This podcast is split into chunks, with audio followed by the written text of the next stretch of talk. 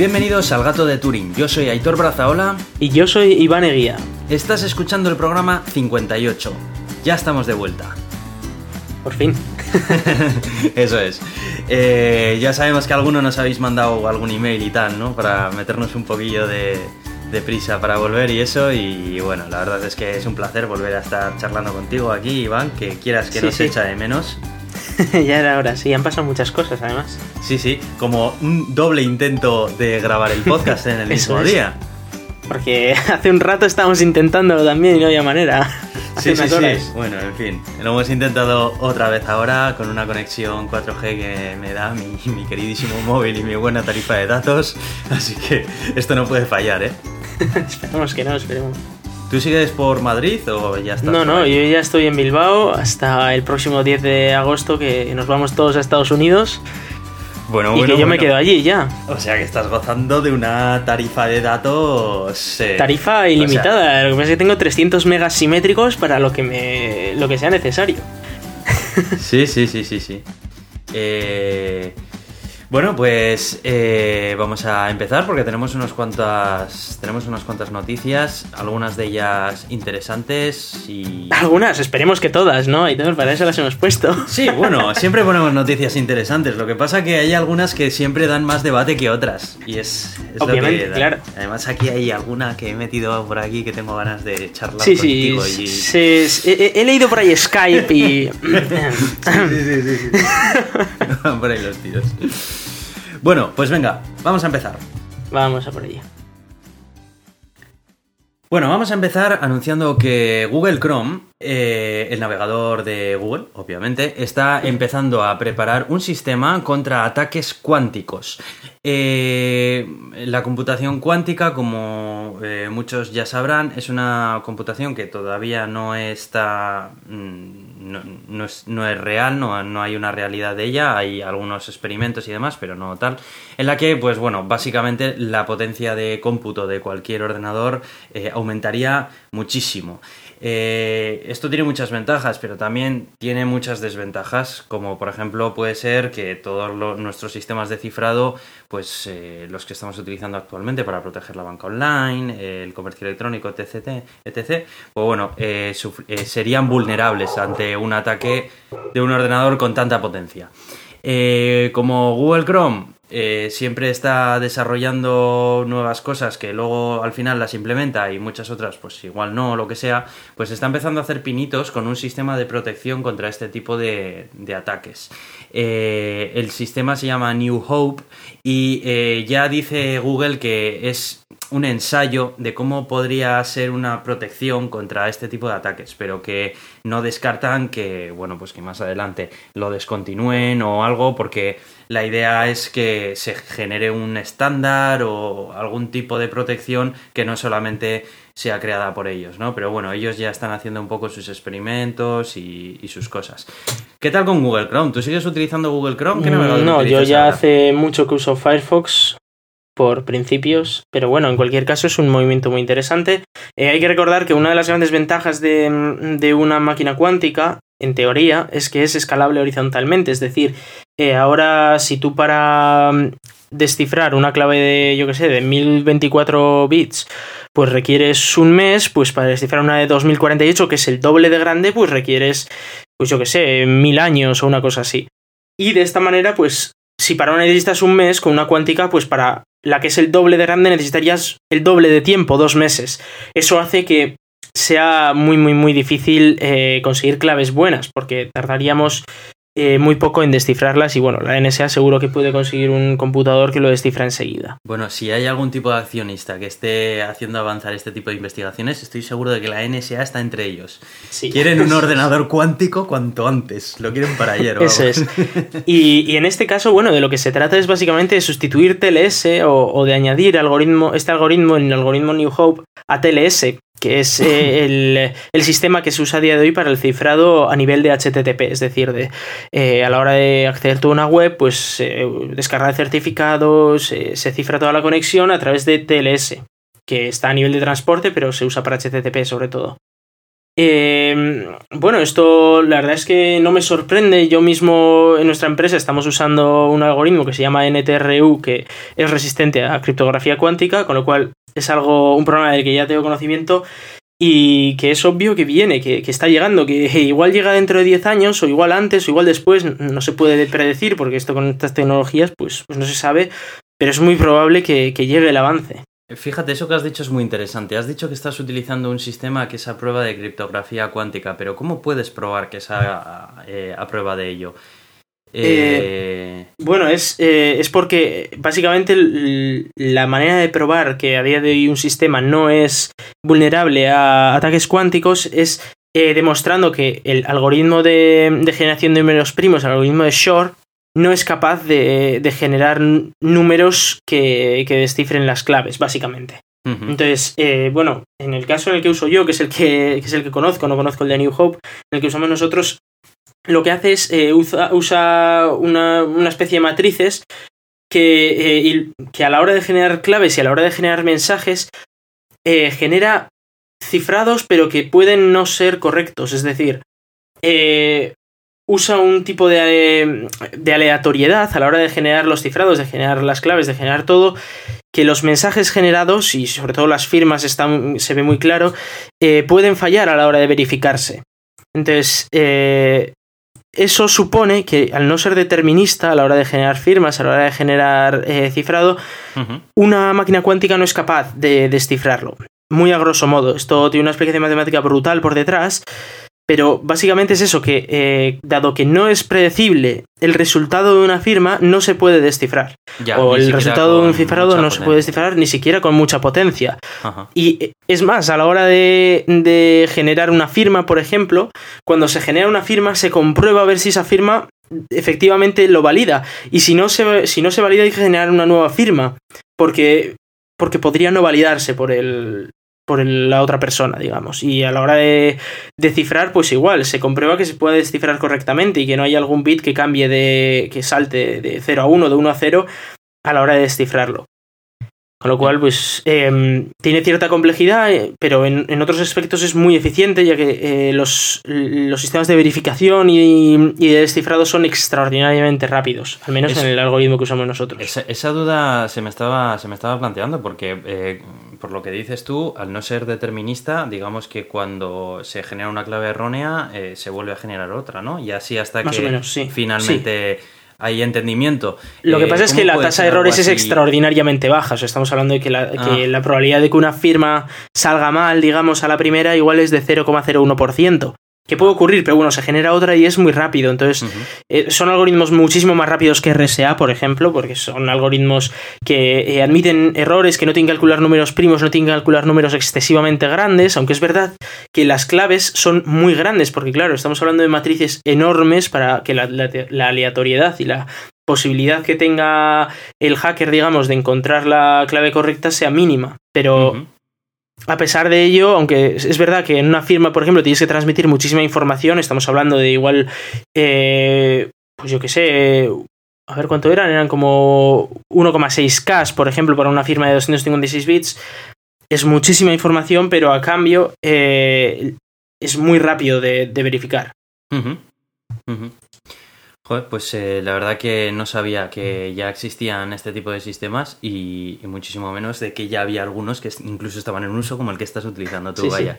O sea que... Es verdad que todavía no se usan demasiado y por supuesto no existen estándares sobre el tema. Esto es algo que es muy interesante lo que está diciendo Google y es de hacer un estándar, de conseguir que esto sea un estándar y que uno de los algoritmos de cifrado que se puedan usar con TLS sea, por ejemplo, pues eh, New Hope o NTRU o el que sea. Sí, para que, al fin y al cabo se avance en la misma dirección. Porque claro, eso es porque en el momento en el que lo haces estándar y lo haces parte de TLS, pues vendrá Apache, lo implementará en su servidor, vendrá Nginx, lo implementará en su servidor, lo implementará Firefox, lo implementará Chrome, incluso puede que lo implemente Edge. Y, se podrá usar en las comunicaciones, incluso cuando llegue ya el momento en el que no se puede usar eh, cifrado que no sea resistente a ataques cuánticos, pues podrás decirle al servidor no aceptes certificados que no sean con protección al cuántico. Me ha gustado cuando has dicho lo de que incluso lo puede que lo implemente Edge. Sí, bueno, soñar es gratis, ¿sabes? O sea, a ver. pobre, pobre, bueno. en fin. Bueno, y vamos a hablar también de Microsoft, porque eh, parece ser que Microsoft ha atendido tus súplicas y tus lloros y tus insultos y tu... por no tener un cliente de Skype decente para Linux que la verdad es que ya, era hora. Y parece ser que están trabajando ya en un nuevo cliente oficial y que, bueno, han creado un, Skype web que ya es compatible con Linux porque utiliza el protocolo de, videollamadas este estándar que se llamaba eh, RPM. Si ¿Cuándo, dices que liberan el código? No me ha quedado claro. Eh, bueno, obviamente no lo van a, no lo van a liberar, no creo es decir, que no se va a poder personalizar ni, ni, se va a poder, por ejemplo, eh, compilar específico para cada distribución, con sus compiladores excepcionales, etcétera. O sea, con las flags que exige cada una ni nada. Bueno, de momento, de momento se puede descargar en dev y en RPM. Sí, pero bueno, eso es un paquete muy genérico, es excesivamente genérico. Ya. Y ya te digo que suele causar muchos problemas según en qué casos. Eh, en distribuciones muy nazis como Fedora suele causar ese tipo de cosas problemas. Bueno, pero en distribuciones como tan, tan nazis como Fedora, como dices tú, no creo que el único problema lo tengas con Skype. Pues, pues casi, casi, con Skype y Google Earth. Tampoco creas que hay mucho más, ¿eh? mucho más problema. Eh, perdona, la tecnología que decía antes con la que era compatible no era RPM, eso me lo he inventado. Es ORTC. ¿Vale? Eh, que es un, digamos que es una tecnología que ya incluye en muchos navegadores modernos y que ya no se necesita ningún tipo de plugin ni nada para, ser utilizado. O sea que, oye, a lo mejor hacen las cosas bien. Vamos a darles una oportunidad. Ah, no, hombre, es que yo llevo ya 4 o 5 años esperando un cliente para Linux y, bueno, siempre se ha prometido, pero esto, esto es una vergüenza. Podemos grabar un episodio del gato de Turing un día con Skype para ver qué tal funciona el nuevo. Mm, ya grabamos en los inicios y mira qué mal nos iba. O sea Bueno, pero, pero eso era al principio. Pero cuando saquen la nueva versión, así por lo menos podemos contar nuestra opinión. A ver qué tal va. Pero si tenemos Mumble, ¿para qué, ¿para qué hacer locuras de esas como usar software privativo? O sea. por nuestros oyentes. Pero si es que luego nos van a oír todo lo que hablamos. O sea, Skype va a oír todo lo que hablamos. Entiéndelo. ¿Has visto la imagen que han publicado de Microsoft Love Linux? Sí, bueno, pero eso ya lo vi. De hecho, yo tenía una profesora de, Microsoft en, clase y yo fui un día con, una camiseta de eh, How to Fix Windows Install Linux con un pingüino gigante y ella cogió al día siguiente y me vino con una camiseta de Microsoft Loves Linux. Entonces fue un poco de, de, tal porque ella me dijo, ah, ¿y esa camiseta? Y dijo, ah, pues ya verás mañana. Y se vino con la otra camiseta solo para trolear, claro. Y yo entonces, claro, fui con la camiseta de la Free Software Foundation y fue ahí como un poco pelea de, a ver quién pegaba más, claro. ¿En serio? Y, todos mis compañeros diciendo, y vamos a suspender y tal. Pero oye, no suspendí. o sea que... o sea que gané, ¿no? Eso se considera una victoria. Bueno, no sé, no sé. Me parece muy fuerte que se pique contigo una profesora. Pero bueno. Hombre, yo tuve una muy fuerte discusión con Chema Alonso a cuenta de, Microsoft y de cómo implementar los, los estándares, vamos. Me increpó excesivamente y, yo a él también un poco, obviamente. Así que, que... Informática 64 y sus herramientas siempre han sido muy pro Microsoft. Eh, bueno, es, que, es que Chema Alonso trabaja para Microsoft, tiene, tiene cargo en Microsoft. Entonces, a ver, ¿Ah, es, es, lo que... sí, sí, sí. Sí, sí, sí, sí, sí. Trabaja para, trabaja para Microsoft, bueno, y para Movistar, para Movistar ahora, que es CDO. No, no, vamos a hablar mal de él, que a ver si todavía creo que no me ha puesto la nota, o sea que vamos a hablar suave de él. Vale, vale. Por si acaso. Que creo además que, que, Pablo igual hasta nos escucha a veces, o sea que. Pablo González, que le tuvimos aquí entrevistando. Así que mucho cuidado con lo que se habla de, ellos. Muy bien, muy bien. Grandes profesionales. No mentimos. Eh, sí, sí, Pablo es un gran profesional. en fin. Bueno, eh, ahora estamos en una época en la que muchas personas están buscando los mejores vuelos, los hoteles donde se van a ir a pasar las vacaciones, etcétera, ¿no? Y gracias a Internet y las nuevas tecnologías, pues hoy en día tenemos un montón de aplicaciones, de comparadores, de, de diferentes vuelos, de diferentes hoteles, etcétera, ¿no? Pero si hay alguien que sí que es bueno, recopilando información, mezclándola, filtrándola y mostrándotela en el morro justo cuando la necesitas Ese es Google y hay que reconocérselo. Bueno, pues Google está trabajando en una función para ofrecer un tipo de filtrado más específico en sus búsquedas eh, correspondiente a vuelos y, hoteles. Mm, yo no digo nada, pero tiembla eh, Kayak, tiembla Skyscanner, tembla. No, no, e-, es estupendo que ahora Google también va a saber a dónde viajamos y dónde nos alojamos. Es ya, ya la, la gota que colma el vaso. Bueno, por un lado, si estás metido dentro del, ecosistema de Google, o no lo estás, pero utilizas el buscador, eh, pues yo creo que nos guste o no nos guste, aunque esta empresa amase tanta información, por un lado es algo bueno porque mm, es que toda la información que maneja nos puede permitir obtener grandes resultados. Sí, sí, pero eso es pensar muy a corto plazo. por otro lado, no te digo que no a lo que tú dices, que ya empieza a ser un poco creepy, ¿no? Todo lo que sabe Google de nosotros. Ya, yo creo que empezó a ser hace 5 años o 10, ya. Ahora ya no es que sea creepy, ahora es que igual habría que empezar a temer por nuestras vidas o algo. Bueno, yo de momento no he llegado al nivel paranoia que llevas tú, sigo utilizando los servicios de Google y... Bueno, yo ojo que todavía tengo cuenta en Drive. No uso Google, ni uso Chrome, ni, ni uso otro tipo de cosas, pero uso, por ejemplo, uso Android y uso, uso Drive todavía. Eh, la verdad es que Google se está alejando bastante de lo que fue en un principio y se está transformando en una compañía de, inteligencia artificial. Eh, ¿Te das cuenta, no? o de inteligencia en general, de, recopilar información y, ya está. Sí, sí, sí, sí. Es, una pasada la transformación que, está llevando durante los últimos años. De hecho, se vio en la Google I.O. toda la importancia que le dieron a, todo el tema de, del Google Home que presentaron, el asistente que te ayuda en tu casa, de los bots en las conversaciones que quieren poner, que te detectan en qué contexto estás hablando con esa otra persona, te ofrecen ayuda, búsquedas. Buah, es una locura, la verdad. Me parece súper interesante y creo que a día de hoy eh, de todas las .com así grandes que conocemos, mm, Google va en, tomando la delantera. No sé cómo lo ves tú. Sí, bueno, ahí tiene delantera sin duda, claro. Para lo bueno y para lo malo, ¿eh? Ojo. Sobre todo para lo malo.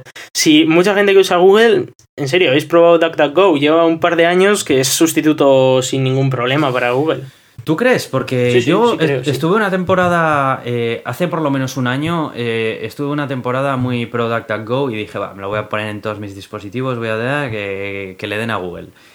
Y en momentos en los que tenía prisa o lo que sea por buscar algo que necesito encontrarlo rápido, me encontré con problemas y al final lo acabé cambiando y volviendo a Google. A día de hoy no lo he vuelto a probar. Eh, ¿Has notado tú que has experimentado una mejora? Sí, la verdad es que se nota en muchos aspectos, ¿eh? y sobre todo desde que abrieron la plataforma esta con los añadidos que podría, podía crear cualquier persona, un pequeño añadido, pues ahora ya, vamos, haces cualquier búsqueda y te sale al instante un montón de información. O sea, buscas ASTI Table y te sale la tabla ASTI entera, bien preparada, buscas cualquier cosa y te, te, vienes casi siempre un añadido extra, además te señala cuáles son las páginas oficiales para aquellos que todavía no saben distinguirlas. La verdad es que tiene, tiene muchísimas mejoras. Sí, la verdad es que esas cosas me gustaron mucho. Y luego también la personalización que te da la interfaz. Eh, me gustó mucho que se podía incluso. A ver, esto al fin y al cabo son pijadas, ¿no? Pero, pero mola, la verdad, que se puede personalizar para ponerle un tema oscuro y demás. Mm. Y, y, sí que te muestra mucha información contextual de las, de las webs, ¿no? Si es sitio oficial y demás. Mm. No sé, a lo mejor le doy otro tiento y, y veo un poco a ver qué tal está. Ahora. ¿no? Pues sí, yo te lo recomiendo. Bueno, y todo esto para deciros que ahora tenéis una nueva herramienta de Google. Pero que no deberíais usarlo, ¿eh? No deberíais usarlo. Si, si valoráis vuestra vida, yo no lo usaría. De todas maneras, eh, hay, una, hay un concepto que creo que se llama privacidad diferencial o algo así, que, bueno, si bien es cierto que lo mencionó eh, Apple en la última ojo, Worldwide Developer Ojo que privacidad no es un concepto, privacidad es una utopía. No, no, me refiero a una es una técnica mediante la cual eh, los datos eh, no están asociados, o sea, están, son propiedad de un usuario, pero no identifican a, ese usuario.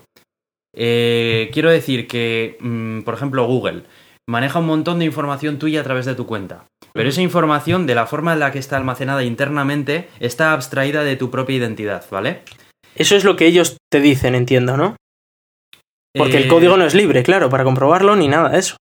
Ni mucho menos ya Mm. las bases de datos, ni las A estructuras, ver, en, ni nada. en concreto, en concreto esto es una, es una teoría barra tecnología, no sé muy bien cómo llamarlo, que eh, se desarrolló en, en Microsoft. Eh, de hecho, se publicaron papers científicos y demás, o sea que eso sí que se puede consultar, se puede ver. Eh, luego, sé que eh, las compañías lo utilizan. No sé concretamente si Google lo está utilizando. Sí que sé, porque hace poco salió a la palestra ese concepto en la última Worldwide Developers Conference de Apple, en la que Apple decía que, bueno, que, que ellos con sus datos empleaban esta técnica, bla, bla, bla, pero bueno, siendo Sí, realistas, no la inventaron ellos y buenos. tampoco, y tampoco tal, ¿no? Pero bueno. Eh, no sé concretamente si Google la emplea, yo supongo que sí también, porque si ya Microsoft, Apple y tal, probablemente Google también. Quiero decir con esto que yo no sé hasta qué punto Google, aunque le estés dando información, mm, te la está enganchando a ti y... Hombre, tú cuando miras una historial de dónde, de dónde has estado, te dice el historial tuyo. Sí. O sea sí, que de alguna manera está relacionado a ti. Sí, Con claro, lo cual es pero traqueable y se puede, se puede conseguir. La verdad es que eh, no, no te lo sé explicar muy bien, pero te puedo enlazar a un post de Shataka en el que se trataba ese tema y explicaban muy bien cómo funcionaba, la verdad, y era muy interesante. Eh, y ya te digo que aunque tú puedas recuperar la información tuya, obviamente, porque se trata de que la información al final te sirva a ti, si no, no Mm. sirve de nada. Sí, hay, Eh, he de decir que hay, hay una, digamos, un- una rama matemática que es el zero knowledge, es el cómo conseguir identificar cosas o cómo conseguir relacionar cosas teniendo cero información o, o cero información relacionada con ellas, etcétera, cómo verificar situaciones sin, sin Sí, tener eso es. información. Van por ahí los tiros, correcto. Van por Eso ahí es otra tiros. cosa que vamos a usar nosotros. Ya, ya te venderé mi idea dentro, dentro de un tiempo. Bueno, vale, ya me la contarás. bueno, eh, y va tocando hablar de nuestro amigo Elon. Sí, sí. ¿Qué pensáis? ¿Que íbamos a hablar de Elon Musk? Venga, hombre. Venga, que empieza la sección de él. Tristemente, esta sección Sí, no tiene dos noticias pues que molen mucho y bueno, tampoco son noticias de, de ayer. Probablemente ya las habréis leído en 150 sitios, pero bueno, simplemente las hemos traído aquí pues para charlarlas entre nosotros que no hemos tenido ninguna oportunidad y bueno, y comentar también un poco todo lo que se ha escrito por ahí, porque se han escrito, yo he leído auténticas barbaridades escritas por ahí de medios generalistas que realmente eh, no, tiene, no entienden muy bien ni, ni en qué consiste el piloto automático de los Tesla, ni, ni las implicaciones que tiene este tipo de tecnologías, ni nada de nada de nada. Pero bueno.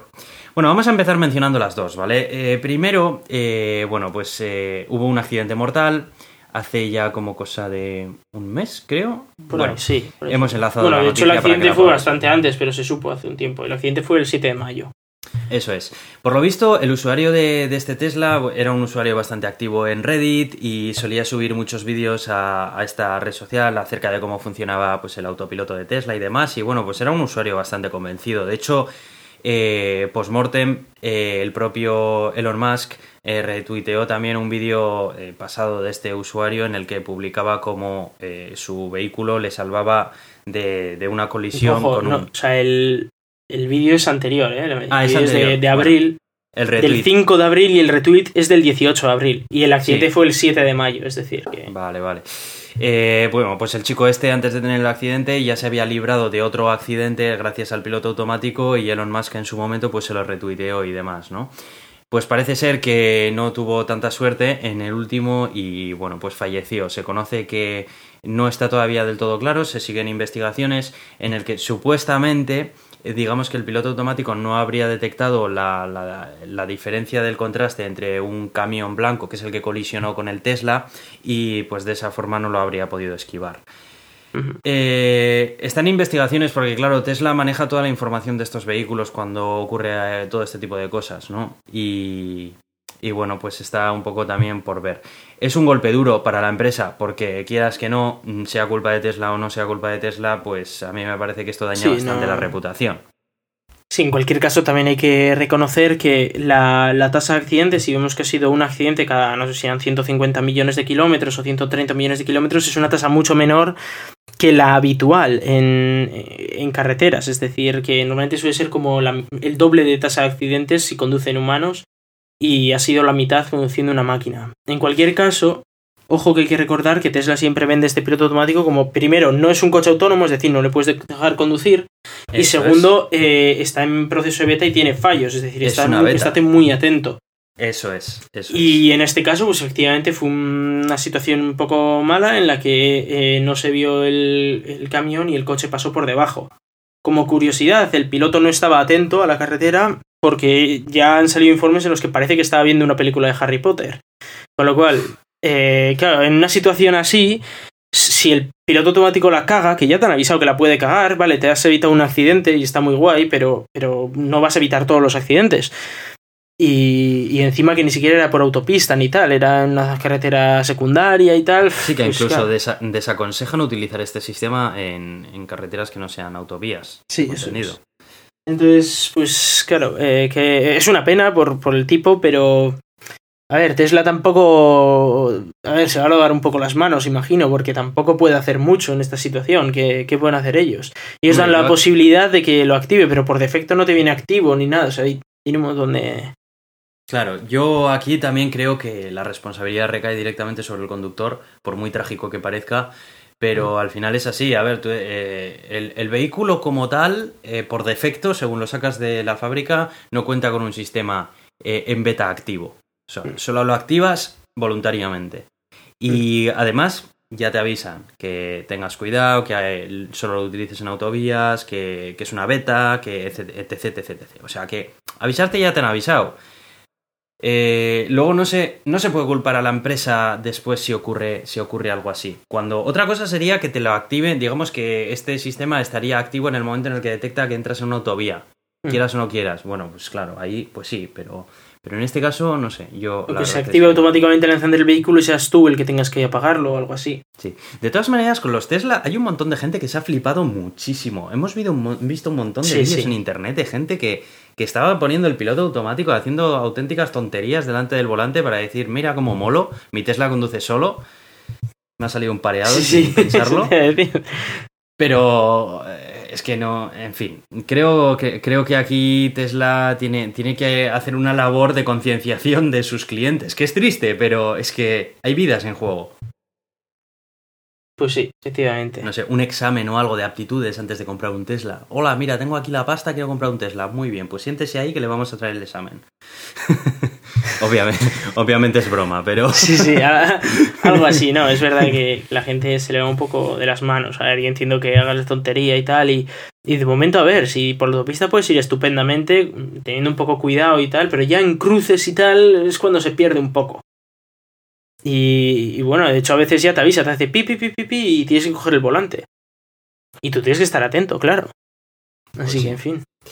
Bueno, y la segunda noticia era que, bueno, pues se habían detectado, es que claro, ahora ocurre un accidente de un coche Tesla y ya parece que, bueno, ese le acabó, se acaba el mundo, los coches autónomos están acabados, en fin. Ha habido dos más eh, que, bueno, yo creo que antes de todo esto ya habría habido alguno por ahí. Lo que pasa que como no ha habido víctimas mortales, pues no se había hablado de ello. Pero en este caso no han sido víctimas mortales. Eh, el primero de ellos no llevaba el piloto automático puesto, digamos que había sido un accidente tradicional, sin más. Y el otro, pues eh, parece ser que sí, pero eh, Tesla no había detectado, no, no ha detectado en sus investigaciones que se haya realizado, eh, digamos, fuerza en el volante como para intentar evitarlo por parte del conductor. O sea, que el conductor iba mm, a su bola, como el otro. No sé si estaría Pues sí. viendo una película de Harry Potter, pero estaba Sí, al final, bueno, pero por suerte no ha habido, no ha habido víctimas mortales ni heridos graves, con lo cual, bueno, pues dentro de lo que cabe, bueno, son accidentes que, en fin, que a veces hay. Pero bueno, que también ha habido muchas acusaciones falsas, ¿eh? De hecho, no sé si contamos aquí la semana pasada así de, de un tipo que de repente se estampó el coche contra un muro eh, estando en un parking y que dijo que el coche había acelerado solo. Y era que su mujer estaba al volante y se había confundido el acelerador con el freno. Que pasa a mucha gente y, y le- y es muy habitual ver en- incluso en parkings normales y tal que, que haya gente que se confunde y ¡pum! leñazo. Sí. Y, y el tipo lo que quería era eh, ocultar que había estado su mujer porque no sé si es que no tenía carné o alguna movida así. Y, y vamos, y que se la dio. O que no entraba en el seguro o algún rollo así. Y, no, y que pues además... No nos olvidemos que Estados Unidos es la tierra de los pleitos, que te montan un pleito por cualquier Sí, cosa. sí, claro, pero Tesla ahí llegó con los datos y dijo, no, no, es que no había ninguna ayuda a la, condu- a la conducción activa en ese momento. Y resultó que, que se presionó el acelerador muy fuerte y se estampó contra un muro. Ya, el, el ¿por qué ocurrió eso? Pues, pues ya veréis vosotros, ya lo discutís. Pero vamos, que no digáis que es el piloto automático porque no. en este caso no. La verdad es que esa es una buena técnica por parte de Tesla, ¿eh? poder obtener los, todo, todo ese tipo de datos de esto para poder limpiarse las manos en este tipo de casos. Porque es que puede haber cada uno por ahí, cada cara dura, que bueno, en fin. Sí, en cualquier caso, no sé hasta qué punto es bueno que, una compañía tenga todos los datos de, de, por dónde se mueven sus coches, de dónde están, de quién tiene el coche dónde, de qué cargadores usan. Que está muy bien a la hora de planificar el negocio, pero a la hora de la privacidad y tal es un problema, ¿eh? De todas maneras, eh, ¿sabes si los datos los obtienen en tiempo real o solamente en Los obtienen en tiempo real. De hecho, de hecho, sobre el accidente este, el, el, el fallecido, eh, en un primer momento adquirieron parte de, los datos del accidente, pero claro, lo que pasa es que se llevó la parte superior del coche, el, camión, y entonces eh, perdieron la antena de comunicaciones. Con lo cual se envió unos pocos datos y sabían que había habido un accidente, pero como habían perdido la antena, pues no habían recibido todos los datos. Pero en, otros accidentes sí que reciben todos los datos en, el instante del accidente. Y luego también es verdad que los coches Tesla cada cierto tiempo reportan información tanto del autopiloto como de las carreteras por las que se mueven, etcétera, para ayudarle a Tesla primero a mejorar el autopiloto y luego para planificar dónde poner supercargadores, etcétera. Eso me recuerda también un poco a lo de, ¿Tú has visto la película de Yo Robot? ¿O el libro? Sí, sí. Sabes, ¿no? Que todos los, todos los robots se, se comunicaban en directo con el centro donde les fabricaban, ¿no? Sí, sí. eso, eso ya, ya ocurrirá, pero danos 10 añitos o sí. Bueno, de momento eh, los avances que vamos a ver eh, van a ser el pago móvil, que ya va siendo hora. ¿eh? Sí, aquí en pero ¿cuál? ¿El de Vodafone Pay, el de Samsung Pay, el de Google Pay o el de Apple Pay o el de cuál de ellos? Efectivamente.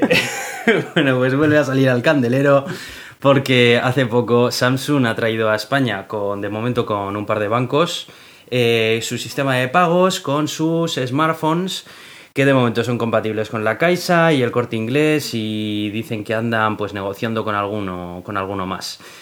En cambio, tengo algo más de esperanza en el sistema de Apple Pay, aunque me sigue dando rabia que sea de Apple y no de todo el mundo. Pero bueno, eh, que parece ser que por fin arranca en España a partir de este otoño, que ya va siendo hora, porque llevan teniéndolo en el resto del mundo mundial, vamos, ya ni sé el tiempo. Lo que pasa por usar cosas de Apple, al final, software defectuoso tiene esos problemas. No sé qué decirte, pero a día de hoy con un Android en España puedes pagar. Eh, no lo sé.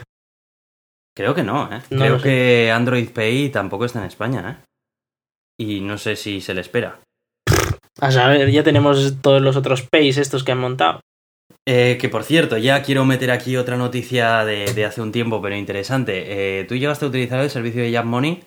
Eh, bueno, me lo instalé una vez, no sé si te acuerdas, cuando estábamos en Finlandia. Sí. Pero no lo llegamos a usar y, ahí se quedó. Y se cayó, por cierto. Me, suena que se ha quebrado algo, ¿no? Eh, te vas a reír, pero en fin. No sé yo. ya de paso te lo cuento. Eh, bueno, yo utilizaba bastante Money. La verdad es que para pagarnos a medias unas cuentas de Netflix que tengo con un compañero, unas de Spotify, etcétera, pues bueno, pues estaba muy bien. Incluso con, con mi chica, pues lo utilizaba bastante, ¿no? Me parecía un servicio que estaba genial, era súper simple, tenía justo eso y nada más. Eh, como ya te comenté, Money era, una, era eh, un servicio creado por unos cuantos bancos. De, creo que estaba el Banco Santander, la Caixa, BBVA, no sé, un montón de ellos que no tenían nada que ver en cada uno, uno con el otro, ¿sabes? Y era sorprendente que como es la banca en España, que cada uno barre para su casa, hayan hecho una aplicación como esta. Por lo visto, esta aplicación era parte de otra aplicación que se llamaba Yap Shopping, que estaba pensada, digamos, pues como una especie de programa de fidelización para una serie de comercios. Eh, sí, en cambio, esta aplicación del Jab Money pues era, digamos, un complemento para hacer el pago entre ellos. Como vieron que no tenía ningún tirón esto de Jab Shopping, de hecho yo ni la había oído hablar, pero en cambio Jab Money sí, decidieron separarlo, ¿no? Jab Money y bueno, no sé si seguían funcionando con Jab Shopping. Y bueno, eso haciendo la corta, pues es lo que, lo que era Jab Money. El caso es que Jab Money, como tuvo tanto éxito, en las reuniones que hacían los representantes de cada uno de los bancos para evolucionar la aplicación, discutir las nuevas funciones, etcétera, etcétera, pues ¿qué pasa? Que eh, empezaron a surgir las diferencias. Porque claro, cada banco quería eh, contar lo mínimo posible de su infraestructura interna al que estaba enfrente sentado en la mesa. Mm. Para que no por la competencia y todo el rollo, ¿no? Entonces, como teníamos Open source éxito y demás y aquello estaba empezando a utilizarse mogollón y demás, pues se lo empezaron a tomar más en serio y dijeron cada uno por nuestro lado. ¿Y sabes qué, no? Vamos a sacar cada uno nuestra aplicación. Estupendo. Fantástico, Estupendo, teníamos chachi. un producto que funcionaba, lo hacía bien lo que hacía y estaba hecho por todos. Y como funciona tan bien y le gusta a la gente, yo quiero tener el mío propio y tú búscate la vida. ¿Y eso Triste qué no, repercutivo para, lo los- para los usuarios? Pues a los usuarios, un bonito mensaje diciéndonos que, bueno, que en cosa que no tengamos prisa, pero que en cosa de unos dos meses o así, pues que aquí se van a ir empezando a apagar las luces.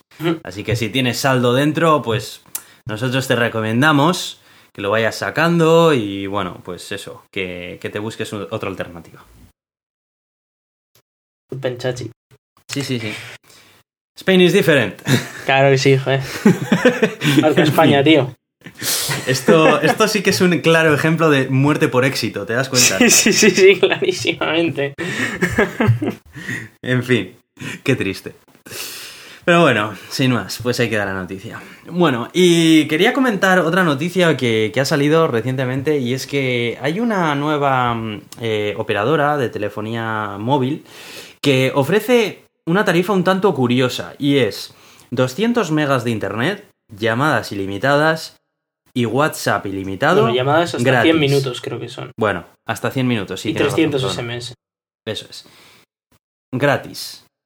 Esto sí que es raro, que te ofrezcan todo esto gratis, que puedes decir, no es mucho, ¿vale? Pero es gratis.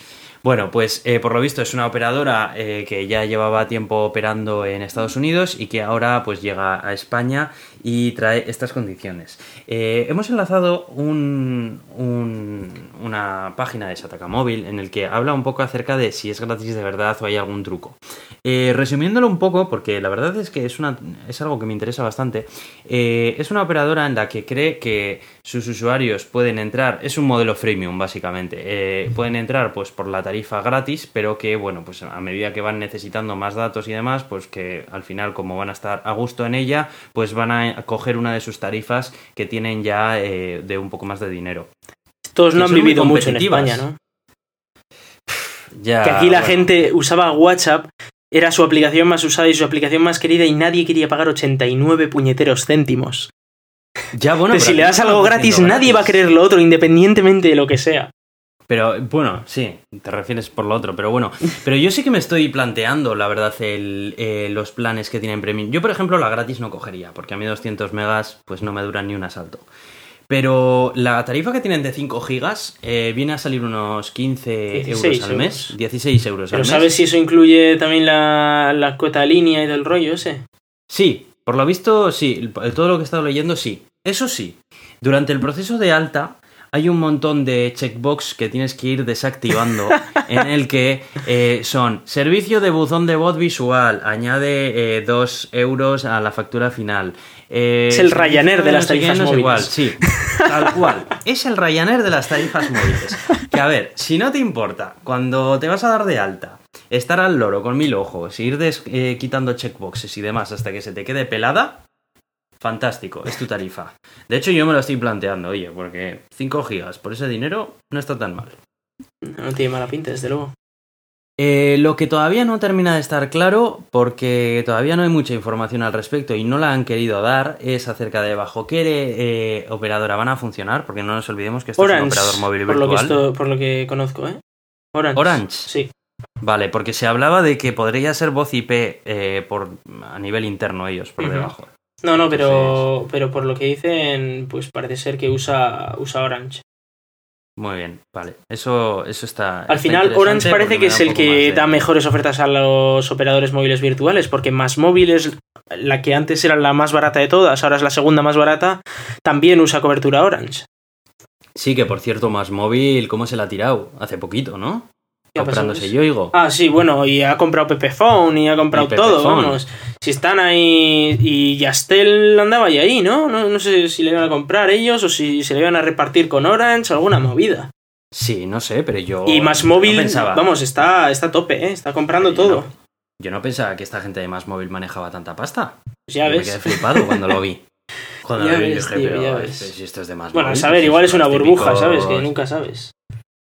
No sé, pero no sé, me da la sensación que está aglutinando bastantes operadoras ahí de repente, no sé, que han sacado ahí. Sí, sí, así, es, la, es la cuarta operadora más grande de, de toda España, más móvil ahora mismo. Y la más grande de las operadoras virtuales. Wow, Sí, sí, se ha convertido en un gigante muy bestia. joder.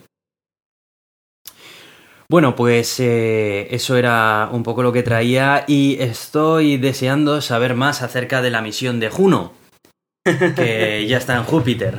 Así que ilústranos. Y sí, efectivamente, pues, pues este Cuéntanos, ¿qué lunes, si no me equivoco. ¿Cuándo salió? ¿El background de la misión? Un poco todo, porfa. Sí, pues eh, bueno, eh, una misión Juno a Júpiter que ha llegado este lunes y que fue lanzada ya en, en 2012 o cuando fue 2000, ya no me acuerdo, hace un montón de años. Yo me acuerdo que, que estuve ahí viéndolo y tal, y Daniel Marín, por ejemplo, fue a ver el lanzamiento en directo, con lo cual, una- unas épocas, bueno, todos éramos jóvenes en esa época. Eh, el caso es que, bueno, después de ya esos cinco, cinco añitos de, de viaje y después de haber vuelto hace un par de años a la Tierra para dar una vuelta alrededor de la Tierra y seguir lanzado hacia Júpiter, pues ya ha llegado. Eh, se encendió, bueno, pues ya explica aquí, ¿no? Daniel Marín en su artículo cómo se encendió el motor, 35 minutos y, y frenó para conseguir una órbita alrededor de Júpiter que tarda 53 días en dar la vuelta dará dos vueltas de 53 días y luego hará una órbita más pequeña de 14 días, que es en la que se quedará definitivamente. Eh, a ver, es una misión muy muy chula, no por la parte visual, porque claro, todo el mundo quiere ver fotos de Júpiter, pero es verdad Claro. que eh, la cámara que lleva Juno es una auténtica mierda, se la metieron justo al final y se cree que va a durar un año como mucho porque es una cámara mierdilla así, solo para sacar unas pocas fotos y que la gente se quede a gusto. Pero la Me estoy misión... imaginando ahí un, un móvil BQ pegado ahí con, con cinta americana. El caso es que. eh, Esto, bueno, no es muy así, pero, pero de momento tira. El caso es que, eh, claro, a ver, la misión de Júpiter no es para nada sacar fotos, ni cartografiar Júpiter, ni nada. La misión de, de Juno es algo más bestia y es descubrir cómo se creó Júpiter y cómo es internamente Júpiter. Eh, es algo de lo que se sabe muy poquito. Se sabe que tiene un manto de, de nubes y dentro, pues más o menos, se cree que hay hidrógeno metálico, que es un, un estado del hidrógeno en el que es conductor, como, tanto como el metal, y que tiene nube de electrones y todo, pero todavía no se sabe muy bien todo. Entonces han, han creado una batería de, herramientas para comprobar exactamente cómo es por dentro y qué composición tiene Júpiter, que esa es otra de las cosas importantes. Y, la idea es eso, de descubrir exactamente cómo está hecho por dentro para saber en qué condiciones se formó, para saber si se formó cerca del Sol, lejos del Sol, si se ha movido mucho, si se ha movido poco, para descubrir también nuestro sistema solar como era hace muchos millones de años. ¿Qué, tipos de, ¿Qué tipo de instrumentos tiene una sonda como esta para poder averiguar de qué composición interna está hecho Júpiter? Pues eh, es muy curioso el, el cómo, el cómo averigua todas estas cosas. Por ejemplo, eh, tiene un, un magnetómetro para detectar el, eh, digamos, el campo magnético de Júpiter, que es una de las maneras que tienen también de comprobar cómo funciona internamente el planeta, ¿no? Y cómo se genera ese campo magnético, pues dependiendo de cómo es el campo magnético, sabrán un poco parte de la estructura interna o al menos el movimiento interno, ¿no? De, de los, de los sistemas más bien metálicos y así, que por ejemplo en la Tierra pues funciona por el movimiento del núcleo de hierro. Pues en Júpiter a ver cómo ese hidrógeno metálico, lo que sea, se mueve para provocar ese campo magnético. Pero más allá de- del cómo se mueve, eh, tiene, tiene espectrómetros y, diferentes sistemas que lo que hacen es pues envían microondas a la superficie y según esos microondas la, la frecuencia, pues cuánto penetren, sabrán exactamente pues cómo serán las, las capas nubosas que tiene en la parte superior. Júpiter es algo muy muy muy chulo. Pero más allá de eso, para saber cómo es la composición interna, eh, porque, claro, esto, esto sirve para, para saber, por ejemplo, pues eso, cómo son las nubes, cómo es, pues dónde hay agua, dónde hay otro tipo de, pues nitrógenos, tal. Y eso se sabe con los microondas. Pero más allá de eso, si quieres ir más al fondo y sobre todo saber la estructura de, la masa de, de Júpiter, eh, requieres otros sistemas. Y el sistema que van a usar es muy chulo. Por ejemplo, eh, en la Tierra y en la Luna se han usado dos sistemas que son eh, pues poner dos sondas, ¿no? Eh, en paralelo, digamos, y según lo que se mueve una de la otra, pues sabes en qué zonas hay un poquito más de gravedad y en qué zonas hay un poquito menos, así puedes saber más o menos cómo es la estructura interna. En el caso de Júpiter, solo con una sonda, lo que se va a hacer es medir el efecto Doppler de la sonda, es decir, eh, cuando algo se te acerca, pues genera una variación en, su onda, en la onda que, te, emite hacia ti, si te está emitiendo una onda, y cuando se aleja, pues genera otro tipo de variación, cambia la frecuencia. Eh, más o menos es una frecuencia que nosotros eh, vemos diferente, pero que, realmente no es diferente, ¿no? En, la, en el punto de emisión. Eh, el caso es que va a hacer unas órbitas polares y cuando se acerque por la parte superior de Júpiter, la parte norte de Júpiter, nosotros recibiremos que se está acercando y podremos calcular esa, esa onda. En el momento en el que pase justo por el centro, ni se acercará ni se alejará, y en el momento en el que se aleje, pues veremos que se aleje. Según esas diferencias entre el acercarse y el alejarse, y en los modelos teóricos, según la masa de Júpiter, podremos saber exactamente qué zonas de Júpiter tienen más masa y qué zonas tienen menos. Entonces se moverá un poquito la sonda, entonces se acercará igual un poquito más despacio, se alejará un poquito más rápido. Y ahí verán, esas pequeñísimas variaciones desde la Tierra en la señal que emite, que emitirá Juno para saber exactamente eh, cómo es el, campo gravitatorio. Más allá. que... Sí, dime.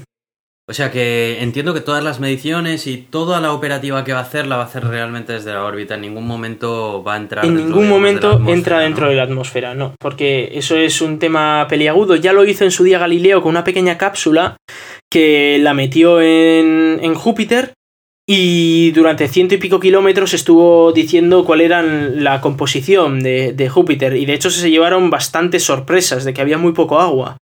Y eso, eh, la explicación que le daban es que se metió en una zona en la que era muy seca. Pero claro, eh, dices, claro, si tú metes una sonda, ¿vale? Pues calculas cuál es la composición de la zona donde se mete la sonda en Júpiter. Pero más allá de eso no puedes saber nada. Entonces, eh, la idea era, pues, o meter varias sondas en varios puntos o directamente hacer algo de este estilo en el que pueden ver más o menos la composición con bastante resolución, la verdad. Y encima, bueno, la resolución puede ser brutal porque, por ejemplo, para el campo magnético, como el campo magnético de Júpiter es muy bestia, van a poder analizarlo con una resolución muy superior al campo magnético terrestre. Muy superior al que tenemos aquí analizado. Porque aquí hay otro tipo de. Aquí, por ejemplo, tenemos una corteza terrestre que cambia el campo magnético de la, de la propia Tierra. En cambio, en Júpiter, pues como no hay corteza, pues se puede ver el campo magnético perfectamente, el campo magnético de Júpiter. Bueno, entiendo que no hay corteza visible, pero. Bueno, corteza no hay. Que igual podría haber un núcleo físico. Podría ser un núcleo, un núcleo sólido, podría ser. Y eso es otra, otra de los objetivos de esta misión, es descubrir si tiene un núcleo sólido. Que hasta ahora los demás gigantes gaseosos lo han tenido, pero de Júpiter no está nada, nada claro. Es bueno, pues eh, os aconsejo muchísimo leeros el artículo de Daniel Marín porque explica todo, absolutamente todo, todos los instrumentos, todo lo que lleva, cómo van a ser las órbitas, bueno, absolutamente todo. El cómo pues vamos a poder ver el espectro de, de Júpiter en diferentes frecuencias, cómo lleva una camarilla, pues bueno, que, bueno, tiene su cosa, ¿no? El BQ, podéis ver el BQ en todo ese esplendor. Sí, más o menos. Y luego lleva una plaquita de Galileo Galilei y lleva unas figuras de Lego, la verdad que bastante chulo. Ya, Lego, ya me acuerdo cuando... y, bueno, eh, la verdad es que es, una misión muy, muy chula, ¿eh? Y como, pues, por ejemplo, en cada órbita va a modificar un pelín su órbita, pues, para, para adaptarla un poco y mapear diferentes zonas de Júpiter y cosas así y, verlo desde diferentes puntos según cómo se, cómo se va moviendo respecto a la Tierra y otro tipo de, otro tipo de cosas. Una pena lo de la cámara, macho, porque la verdad es que ya habría molado poder tener imágenes un poco más. Pero realmente eh, es que esta misión no va de eso. Ya ha habido otras misiones antes que, que, sí que han Para el público general, más que nada. Lo sé, lo sé, sí, pero es que hay, cosas más importantes que nuestra propia, nuestro propio gusto.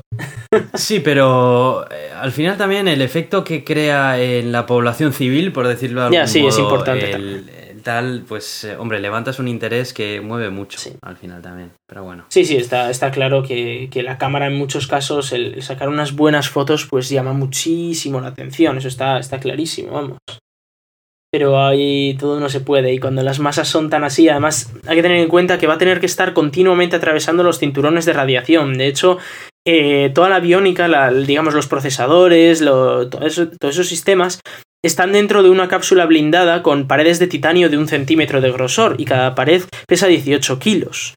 Eso en una misión en la que cada gramo cuenta, pues es una puñetera locura. Mm. Y, y, bueno, más allá de eso, pues tiene. se está propulsando por paneles solares para ahorrar dinero también. Eh, no tiene. no genera calor por RTGs, de manera que tiene que generar calor de lo que llega de los paneles solares. Y claro, eso más el consumo de la sonda, estamos hablando de los paneles solares más grandes y más eficientes jamás construidos.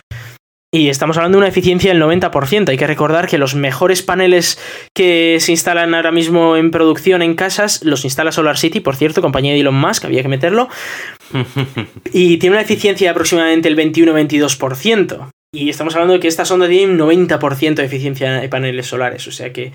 Y una superficie de paneles solares enorme, con lo cual me parece bastante. bastante Sí, bestia lo que han al construido. aquí. final es que no, no está preparada para eso. Eso es. Y hay que recordar que es una misión de tipo New Frontiers, como la de New, New Horizons, que es una misión que no es de las flagships, que son las más caras, pero tampoco es de las Discover que, o Discovery, que son las más baratillas, digamos. Entonces es una misión intermedia que la verdad es que está bastante bien planteada y que probablemente habría que haberla hecho antes. Pero nunca han encontrado una buena misión. Ha habido muchas propuestas, pero nunca han encontrado una, una estupenda misión. Y esta sí que ya cuando, cuando dieron la oportunidad de crear otra misión de tipo New Frontiers, vinieron aquí un par de universidades y tal y dijeron, a ver, a ver, hay que descubrir cómo es Júpiter por dentro para descubrir cómo se formó el sistema solar. Pues nada, muy bien, porque no había tenido mucho tiempo para enterarme Mm. y como te he comentado antes, solo he leído titulares y es un tema que me, me interesaba bastante ponerme al día. Espero que también haya servido para que alguno de nuestros oyentes que estén en mi misma situación se haya enterado. Sí, y ya os digo que os recomiendo muchísimo ver el artículo de, Daniel Marín porque veréis curiosidades como que lleva buscadores de estrellas en el magnetómetro para saber exactamente hacia dónde está orientado y saber el magnetómetro cómo tiene que calcular el magnetismo. Lleva un sistema para comprobar las auroras y entender cómo, cómo funcionan. Se ve hasta cómo es el motor, cómo está hecho por dentro y, y qué potencia tiene, cómo lo usa, etcétera, cómo es la antena de alta ganancia, las otras pequeñas antenas que lleva encima eh, el tamaño comparado con un campo de baloncesto. Bueno, la verdad es que os lo aconsejo muchísimo porque es un artículo súper, súper completo de estos estupendos artículos que, que crea Daniel Marín de vez en cuando y que nos sorprende muchísimo. Pues sí. Bueno, y vamos a ir cerrando este episodio y vamos a ir mencionando que vamos a tener un directo en el evento de la Euskal Encounter en el que, bueno, pues si eh, eres oyente del Gato de Turing y nos quieres ver haciendo el programa en directo o incluso participar o lo que sea, ya veremos a ver cómo lo podemos hacer, pues lo podrás hacer el eh, sábado a las... eh, El sábado, ojo, el, sábado, 23. 23, sí, sí, sí, espera, espera, que estaba viendo aquí. El día, el sábado 23 a las 6 menos cuarto en la zona Opengune de la Euskal Encounter. Recordamos que la Euskal Encounter es un evento acerca de, de informática y tecnología que se realiza en el BEC, que es la Feria de Muestras de Bilbao, que va a durar eh, tres o cuatro días y entre todas las actividades que hay, pues bueno, gracias a Euska Digital hemos eh, podido eh, tener una oportunidad de hacer este directo allí. Va a ser nuestro ya, primer pues, directo, editor.